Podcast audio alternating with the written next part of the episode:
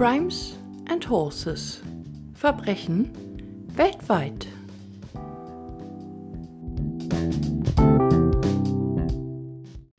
Es ist wieder True Crime Time. Ich bin die Katja und heiße dich herzlich willkommen zu meinem True Crime Podcast mit Pferdeanteil. Für die, die heute das erste Mal dabei sind, erkläre ich es kurz. Der Großteil des Podcasts besteht jeweils aus einem Fall, der auf einer wahren Begebenheit beruht. Um sich dann am Schluss der Folge mit positiven Gedanken in den Tag oder die Nacht zu lassen, erzähle ich entweder eine kleine Pferdestory, die teilweise meine Hörer erlebt haben, oder es gibt kleine Fun Facts zum Thema Pferd. Übrigens kannst auch du mir gern deine Geschichte aufschreiben, wenn du mit deinem Pferd etwas Außergewöhnliches, Kurioses oder Witziges erlebt hast. Schreib mir einfach an crime-podcast.t-online.de. In der heutigen Folge wollte ich dich ursprünglich nach Südostasien mitnehmen. Allerdings stieß ich zufällig ein paar Tage vor Veröffentlichung dieser Folge auf einen Fall über eine junge Frau, über den ich damals unheimlich viel nachdachte und der mich lange Zeit beschäftigte. Es geht um Mobbing und häusliche Gewalt. So entschloss ich mich, den anderen später weiter zu bearbeiten und mit diesem hier neu anzufangen. Vielleicht kennst du die junge Frau auch von vor einigen Jahren aus dem Fernsehen. Sie war damals bei Schwer verliebt, der Kuppelshow von Sat 1. Aber gut, bevor ich gleich mit dem Fall anfange, will ich noch kurz was loswerden.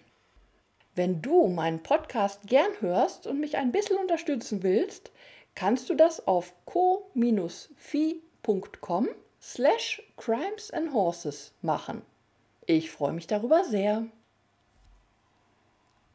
Am 31. Januar 1984 kommt die kleine Sarah H.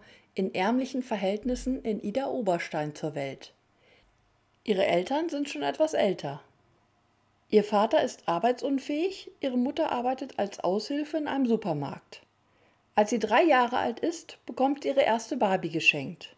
Im Laufe der Jahre flüchtet sie sich mittels der Puppen immer mehr in eine heile Traumwelt. Mit ihren Eltern kann sie nicht wirklich über ihre Probleme sprechen. Nur ihrem Tagebuch kann sich das Mädchen anvertrauen. Darin schreibt sie Schon damals im Kindergarten hatte ich Probleme, Freunde zu finden und spielte meist allein. Diese Einsamkeit setzt sich fort, ihr ganzes Leben lang. Auch in der Grundschule findet sie keine Freunde und wird nur von den anderen Kindern gehänselt. Später wechselt sie von der Realschule auf die Hauptschule und hofft, das Mobbing würde so aufhören. Doch das Gegenteil ist der Fall. Im Tagebuch steht weiter, dort ging es noch eine Ecke brutaler zu. Ich wurde in der Pause im Klo festgehalten von circa 25 bis 40 Mädchen. Mir wurde ein Stoffbeutel über den Kopf gestülpt und nach unten zugedrückt, dass ich fast erstickt wäre. Sarah ist kein Mädchen, das sich Markenklamotten leisten kann. Statt Jeans trägt sie einfache Stoffhosen. Und auch sonst ist sie eher ein zurückhaltender Mensch und sehr einfach gestrickt. Wie gern hätte sie Freunde oder zumindest eine Freundin. Aber ihre Art und ihr Aussehen nehmen die anderen Jugendlichen als Anlass, Sarah weiterhin zu schikanieren. Selbst nach der Schulzeit will Sarahs Martyrium nicht enden. Sie zieht in ein christliches Jugendheim, während sie eine Ausbildung zur Hauswirtschafterin absolviert. Selbst dort wird sie von einer Mitschülerin geschlagen. Nach der Ausbildung zieht Sarah zurück zu ihren Eltern nach Fischbach bei Ida Oberstein, weil sie keinen Job findet. Sie fängt im selben Supermarkt an zu jobben wie ihre Mutter. Ihrem Tagebuch erzählt sie jedoch, seit ich denken kann, will ich hier weg. Weit, weit weg. Bin nur hier, weil ich noch keinen Mann fand, der mich fünf Minuten am Stück ertragen kann. Im Erwachsenenalter spiegelt sich das seelische Leid Sarahs irgendwann in einer Gewichtszunahme von 20 Kilo wider. 2011 wird ein TV-Sender durch das Internetportal Wer kennt wen auf Sarah aufmerksam. Sie setzen sich mit ihr in Verbindung und lassen sie an der Kuppelshow Schwer verliebt teilnehmen. Sarah H. ist die romantische Regalservicekraft, die Barbies sammelt und bereits 170 Stück ihr eigen nennt. In ihrem Steckbrief der Sendung gibt sie Musik hören als ihr Hobby und We Are the People von Empire of the Sun als ihr Lieblingslied an. Lila, Schwarz und Rot sind ihre Lieblingsfarben. Ganz besonders mag sie Wiener Schnitzel mit Pommes und am liebsten trägt sie Jeans. Ihren Traummann beschreibt sie mit Ich mag große, lustige Männer. Und als sie nach dem perfekten Tag gefragt wird, antwortet sie Wenn ich an einem freien Tag mit meinem Partner zum Shoppen fahren kann und nicht aufs Geld gucken muss. Danach gehen wir gemeinsam essen und reden über Gott und die Welt. Ihr Lebensmotto? Liebe ist alles, was zählt. Eine junge Frau, die sich nach Liebe und Geborgenheit sehnt. Mit ihren 170 Barbies stellt sie nach, was sie bisher selbst nicht erleben dürfte. Jede ihrer Puppen hat einen Namen, eine eigene Vita und ein aktives Sexualleben. Sie haben Freunde, bekommen Kinder, heiraten, streiten und vertragen sich. Ihre schwulen Lieblingsbarbies sind Franz Josef und Ludwig. Der arme Ludwig hatte erst einen Seitensprung seiner Barbie Jasmin zu verkraften, ehe er sich einer gleichgeschlechtlichen Puppe zuwandte, erzählt Sarah in der Show, in der sich jeweils zwei Kandidaten um die Gunst eines übergewichtigen Liebeswilligen bemühen. Seither lebten die beiden Kens aber sehr glücklich in ihrem Regal im Hunsrück, wo die mollige junge Frau mit ihren Eltern wohnt. Dirk ist beeindruckt. Er ist einer der beiden Männer, die um die junge Frau buhlen. Das wusste ich vorher auch nicht, dass Barbies schwul sein können, so wie echte Menschen, erklärt der 1,68 kleine Gärtner. Sein Konkurrent misst 2,5 Meter. Bernd ist ebenfalls hin und weg. Nicht nur von Sarah, sondern auch von ihrer Sammelleidenschaft wie der Rettungssanitäter sagt. Immerhin nennt er selbst eine große Kollektion von Lego-Technik sein eigen. Und damit sich zusammen besser spielen lässt, hat er einen kleinen Bagger mitgebracht. Ich würde dich einhaken und zu meiner Sammlung abschleppen, sagt er Sarah vor dem ersten Treffen via Videobotschaft. Sarah wird im Fernsehen zu Hause gezeigt, wie sie Hilfe von ihrer Mutter bekommt beim Kuchenbacken, was sie, wie sie selbst betont, anlässlich des Männerbesuchs zum ersten Mal versucht. Was dann weiter im Haus der romantischen Regalservicekraft geschieht, ist sehr viel mehr beunruhigend als lustig und lässt eine geistige Reife erahnen, die womöglich eher psychologisch behandelt werden müsste, als im Fernsehen zur Schau gestellt. Beim Backen bekommt Sarah schon über die Tatsache, ein Ei in der Hand zu halten, einen Lachkrampf, der jedes normale Maß an Backfreude übersteigt. Das Gejohle lässt nur vermuten, welche sexuelle Assoziation die junge Frau dabei hat. Das Ganze gipfelt, als sie ihre selbst angefertigten Zeichnungen präsentiert. Sie hat ihre Barbies beim Sex gemalt. Ken liegt, Barbie sitzt rückwärts auf ihm drauf. Ich würde das gerne auch mal so machen. Mit Dirk oder Bernd, wenn die denn Lust haben, erklärt Sarah. Sarah meint das genau so, wie sie es sagt. Man denkt als Zuschauer, genau das ist das Bedenkliche. Der Fernsehsender sieht das anders. Eine Sprecherin des Senders betont, wir begleiten die Protagonisten auf der Suche nach einem neuen Partner. Wir zeigen Persönlichkeiten, die mitten im Leben stehen und ihren Alltag meistern. Auf die Frage, ob die Kandidaten vor Beginn der Show ärztlich untersucht worden seien, geht sie nicht ein. Die Kandidaten von Schwer verliebt, die wir mit Hilfe unserer Produktionsfirma gecastet haben, sind allesamt mollig und auf Partnersuche. Für uns war wichtig, dass sie authentisch sind und die Hoffnung auf eine neue Liebe noch nicht aufgegeben haben, heißt es stattdessen. Der Fernsehzuschauer bleibt jedoch zurückgelassen zwischen völliger Verwunderung und Mitleid. Und offenbar auch die blauäugigen Kandidaten, die sich in der Sat1 Kuppelshow um Kopf und Kragen reden. Das ganze Land weiß nun, dass Sarah nicht prüde und hinsichtlich der Partnerwahl bei der Umsetzung ihrer Fantasien wohl auch nicht wirklich wählerisch ist. Ihre Hoffnung, ihren Traummann zu finden, erfüllt sich im Endeffekt nicht. In ihrer Heimatstadt wird Sarah fortan lächerlich gemacht. In der ortsansässigen Kneipe treffen sich die Leute zum Public Viewing und amüsieren sich über die Schwächen der 27-Jährigen. Manche hinter ihrem Rücken, manche gehen sie im Internet an und die ganz Bekloppten fahren an Sarahs Elternhaus vorbei, hupen oder klingeln gar an der Wohnungstür. Nur in ihrem Job als Sortiererin in einem Markt hat Sarah jetzt noch Kontakt zu Mitmenschen. In dieser schweren Zeit setzt sich Vera Müller mit Sarah in Verbindung. Sie ist Redakteurin der örtlichen Rheinzeitung und spricht mit Sarah, hilft ihr, sich zur Wehr zu setzen. Sarah vertraut sich ihr an und überlässt ihr sogar ihr Tagebuch. Vera veröffentlicht den Knebelvertrag, den Sarah bei Sat1 unterschrieb und löst damit eine politische Kontroverse aus. Wie weit darf das Reality TV gehen? Sarah beschwert sich öffentlich, wie sie in der Sendung dargestellt wird. Wochenlang dominiert der Fall die Schlagzeilen. Auch juristisch setzt sie sich mit Hilfe des Ida Obersteiner Anwalts Damian Höttger zur Wehr. Das Liebesglück scheint 2015 dann endlich doch auf Sarahs Seite zu sein. Im Internet lernt sie den 20 Jahre älteren Computerfachmann Axel Ingo G. kennen und lieben. Einer Facebook-Freundin schreibt sie, der Axel ist der Einzige, der es wirklich ernst mit mir meint. Kurz darauf zieht sie zu ihrem neuen Freund in das 350 Einwohnerörtchen Altrese nach Mecklenburg-Vorpommern. Auch die 170 Barbies kommen mit. Über soziale Medien wie Facebook teilt das Paar ihre junge Liebe mit der Öffentlichkeit. Seit dem Tod von Sarahs Mutter 2015 hat sie eine gerichtlich bestellte Betreuerin, die ihr bei Behördengängen hilft. Doch im Dezember 2015 steht sie mit Axel G. im Amtsgericht von Ida Oberstein. Ihr Freund will die Betreuung beenden. Als er merkt, dass dies nicht möglich ist, fängt er an zu randalieren. Sofort wird die Polizei gerufen. Als er dies sieht, flüchtet er jedoch sofort aus dem Gebäude. Er und Sarah setzen sich zurück ins Auto, einer der Polizisten geht hinterher.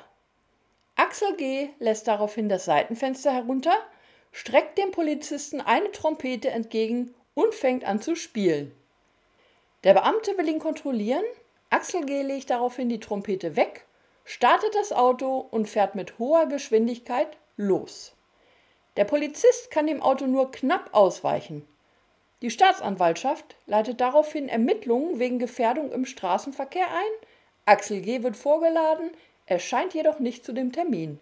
Es passiert im Endeffekt nichts. Axel G. ist generell ein Sonderling. Der Polizei ist er gut bekannt, weil er seine Mitmenschen im Ort seit Jahren in den Wahnsinn treibt und sich als Reichsbürger betitelt. Nachbarn berichten beispielsweise, dass er nachts zwischen 12 und 1 Uhr Trompete blasend die Dorfstraße hoch und runter läuft. Oder Parolen mit den Worten Revolution und Arschlöcher durch das Dorf grölt. 2014 spielt er von Band einen lauten Brummton ab, der im ganzen Dorf zu hören ist. Zur Reinigung, so wie er sagt. Seine Aktion nimmt er auf und stellt sie auf YouTube. Im Januar 2015 wurde er von seiner Frau verlassen und flutete den Keller seines Hauses mit Benzin und Wasser und wollte alles in die Luft sprengen. Er landete für Wochen in der Psychiatrie. Auch diverse Anwohner erstatten Anzeigen wegen Bedrohung gegen ihn. Auch Sarah scheint es mehr und mehr schlechter zu gehen bei ihrem neuen Freund. Im Januar 2016 kommt sie einem Einwohner Altreses weinend am Dorfteich entgegen. Auf seine Frage, was denn los sei und woher sie komme, bricht es aus ihr heraus. Ihr Freund wolle sie kidnappen. Er schmeiße sich Drogen ein und sie werde gezwungen, ebenfalls Tabletten zu schlucken.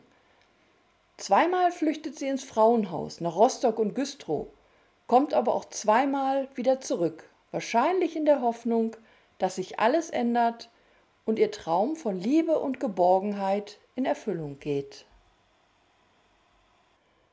Im Juni 2016 postet Axel G. ein verstörendes Video, auf dem er nur zu hören ist. Es zeigt Kühe auf einer Wiese und er schreit komische Laute in die Gegend. Im selben Monat steht die Polizei wieder vor seiner Tür, was er ebenfalls filmt. Um die gleiche Zeit ruft er Vera Müller an, die Journalistin, die Sarah im Kampf gegen die Diffamierung in der Sendung Schwer verliebt half. Ihr berichtet Axel G., er werde vom BND, dem Bundesnachrichtendienst, verfolgt und bittet sie um Hilfe. Vera Müller will Sarah am Telefon sprechen. Im Gespräch überkommt sie das komische Gefühl, dass Sarah erzählen muss, was Axel hören will. Sie rät ihr, gut auf sich aufzupassen. Ebenfalls im Juni 2016 hören die Nachbarn Schreie aus dem Haus von Axel G. Genervt von vielen Polizeieinsätzen reagieren sie dieses Mal nicht, was sich später als fataler Fehler herausstellen wird. Am 24. Juni postet er wieder ein völlig verstörendes Video. Zu sehen ist dort eine nackte rosafarbene Barbie, die gefesselt an Seilen hängt. Ihn hört man im Hintergrund winseln. Ich hab sie nicht vergessen. Niemals werde ich sie vergessen. Niemals. Niemals werde ich sie vergessen. Nachbarn beobachten, dass er irgendwann anfängt, sein Hausrad aus den Fenstern zu werfen. Sarah sahen sie zu dem Zeitpunkt schon länger nicht mehr. Sarah Haas Geschichte ist eine tragische Geschichte, die am 9. August 2016 ein grausames Ende findet. Axel Ingo G. terrorisiert zum wiederholten Male seine Nachbarn. Gegen 6 Uhr früh spielt er splitternackt in seinem Garten Trompete. Alarmierte Polizisten treffen ihn im Haus an. Als er die Beamten sieht, versucht er zu flüchten, kann aber geschnappt werden. Als die Beamten das Haus dann betreten, finden sie völlig vermüllte und verdreckte Zimmer vor. Überall liegen Unrat, Pornobilder nackter Frauen, Musikinstrumente und Barbiepuppen herum. Ebenfalls fällt ihnen starker Verwesungsgeruch auf. In einem schmalen Badezimmer entdecken sie eine verpackte Sackkarre mit einem geschnürten Bündel unter dem sich Flüssigkeit befindet. Fliegen schwirren umher, Maden kriechen herum und leere Puppenhülsen finden sich überall. Die Polizisten können nur feststellen, dass es sich womöglich um eine Leiche handelt. Die Karre mit dem Bündel wird in die Rechtsmedizin nach Greifswald gebracht. Als ihre Verpackung geöffnet wird, finden die Rechtsmediziner unterschiedliche Materialien wie schwarze Plastiksäcke, Vorhangstoffe, Vliese, Klebestreifen und Isomatten. Der Rechtsmediziner ist der Meinung, die Schichten müssen über einen längeren Zeitraum hinweg entstanden sein. Wie eine Obduktion ergibt, handelt es sich um einen Frauenkörper. Die Tote hockt auf der Sackkarre. Der Schädel ist bereits vollständig skelettiert, ebenso der Rest. Die Knochen sind jedoch nicht gebrochen Daher wird stumpfe oder scharfe Gewalt ausgeschlossen. Das Gehirn ist nicht mehr vorhanden. Nur der Torso erinnert noch an einen Menschen. An den noch wenig vorhandenen Haarsträhnen hängen noch ihre zehn bekannten bunten Plastikringe. Auch die Organe hat die Fäulnis erreicht. Organische Erkrankungen wie zum Beispiel Gefäßerkrankungen wurden nicht festgestellt. Die Identität der Leiche kann anfangs nicht geklärt werden. Die Verwesung ist zu stark fortgeschritten. Kurze Zeit später ist jedoch klar, dass es sich um Sarah handelt. Mit ihrem Vater aus Süddeutschland wurde ein DNA-Abgleich gemacht, der neben dem Kieferabgleich die Identität Sarahs zu 99,9 Prozent bestätigt. Im Verhör gibt Axel G. an, er war überzeugt, dass die 32-Jährige ihn im Dienste des Bundesnachrichtendienst aushorche. Später sagte er, er wolle Druck ausüben, um herauszufinden, wo seine Sachen sind. Dabei handelte es sich nach seiner Aussage um wichtige Sachen wie seine Brillen und seine Brieftasche, die Sarah entwendet haben soll.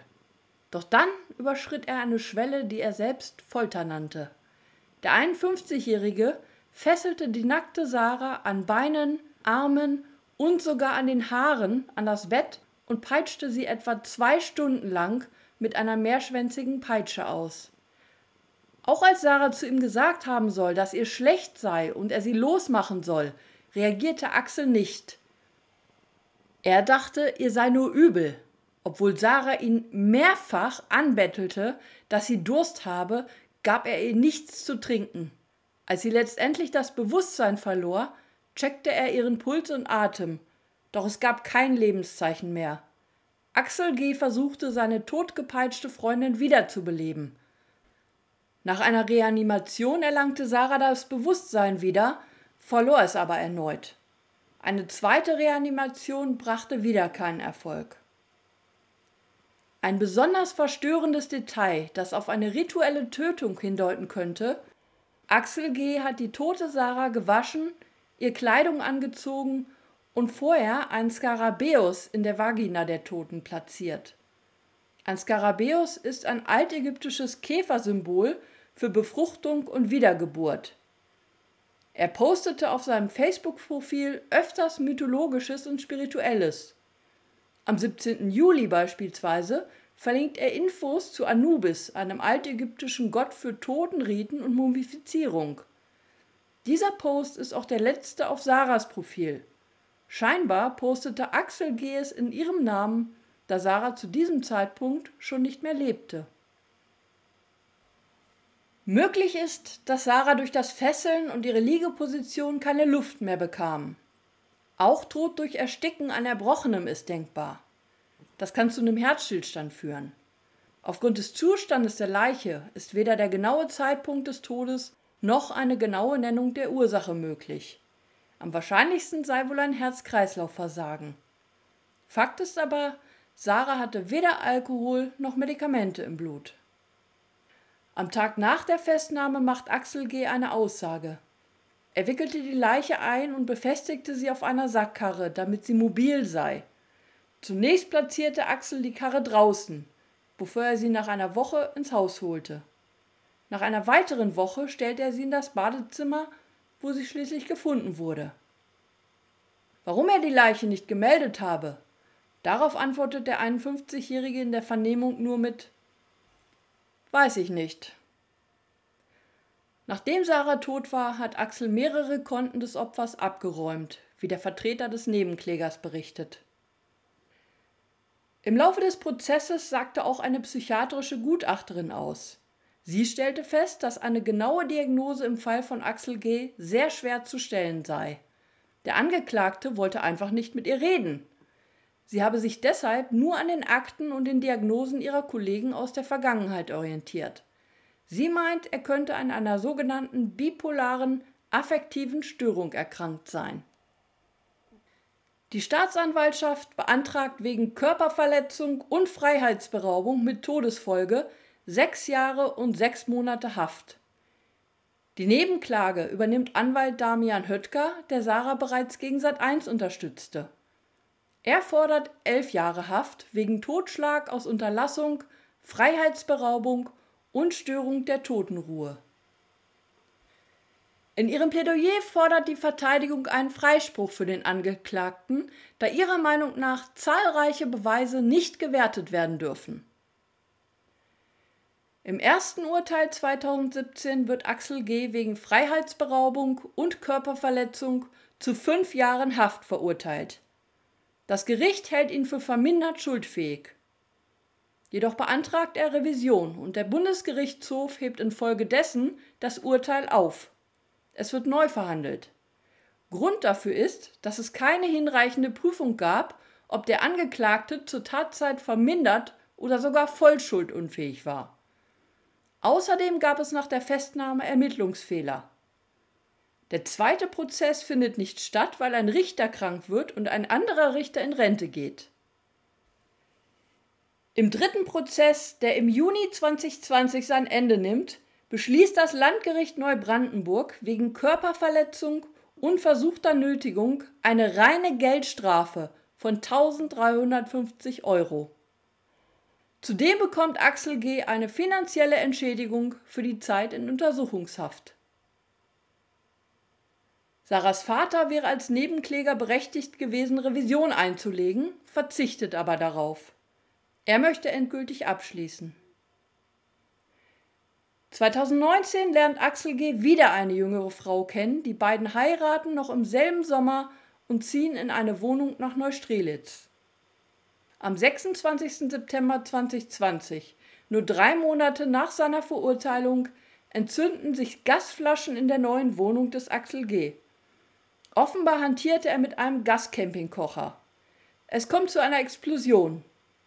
Axel G. ist zu der Zeit allein in der Wohnung, da ihn seine neue Frau zwei Wochen zuvor verließ.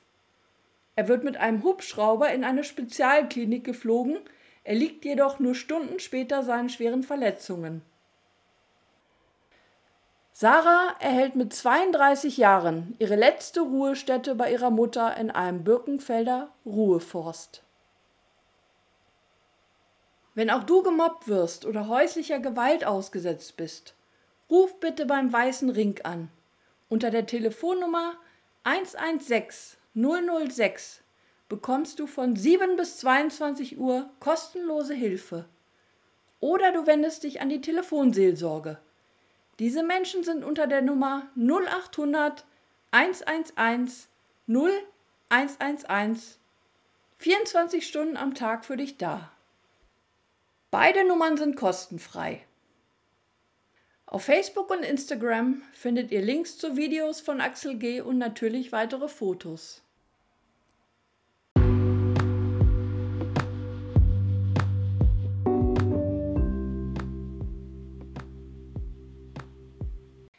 Muss ganz ehrlich sagen, der Fall hat mich die letzten Tage ziemlich mitgenommen und heute bringe ich nur einen kurzen Fun Fact. Ach so, eins noch. Ähm, ja, Simba, mein Kater, war heute nicht abzubringen und wollte unbedingt an dieser Folge teilnehmen, an der Aufnahme.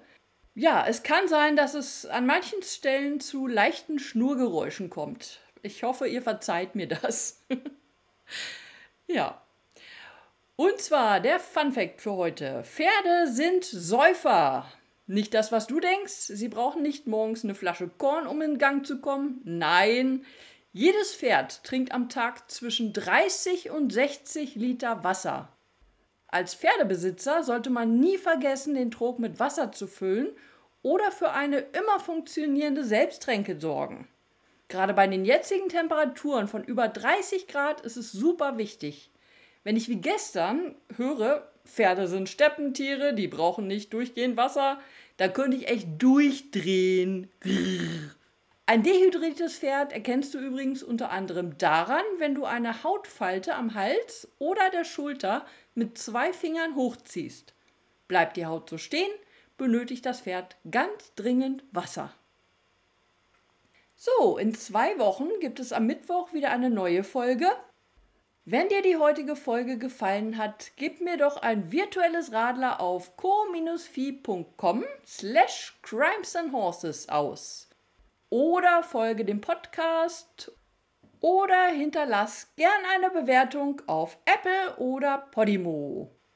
Ich wünsche dir einen guten Tag, einen schönen Abend oder eine gute Nacht. Bleib gesund, deine Katja von Crimes and Horses.